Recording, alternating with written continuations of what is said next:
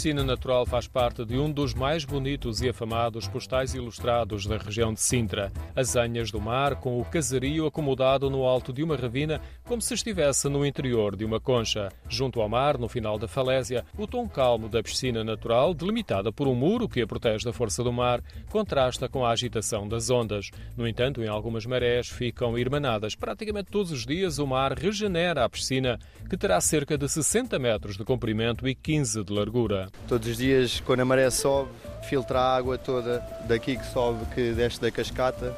É uma mistura de água salgada com água doce. Tem areia, não é? Tem areia, sim. Quando o mar sobe muito e marés muito altas, ele mete bastante areia cá para dentro. É sempre de forma natural. A cascata a que o nadador Salvador Tiago Fonseca se refere é um fio de água da ribeira do Camejo que atravessa um vale entre falésias e vai desaguar ao mar através da piscina. Um pouco antes, na zona de lazer, ao lado do bar, forma uma pequena cascata.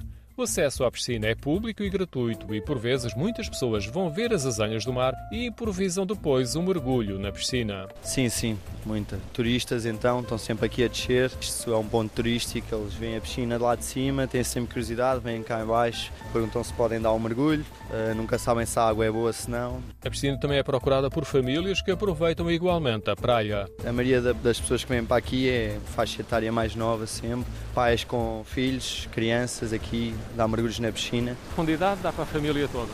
Sim, sim, dá, dá. A, piscina, a parte mais funda da piscina é capaz de ter um metro no máximo.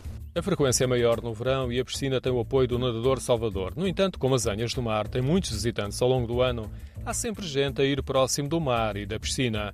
Por vezes, alguns vão ver a enorme paisagem do alto das ravinas e depois descem onde ficam a contemplar o mar. Sim, sim, as pessoas vêm sempre aqui, depois dão-se aqui com este bar extraordinário, o Azanhas Bar, e acabam sempre por, eh, por passar aqui a tarde. Muita gente acaba por ficar aqui, claro. É difícil sair de um sítio tão bonito como este. Alguns visitantes aventuram-se no muro do quebra-mar e quando a maré está mais agitada é preciso contar com algumas surpresas.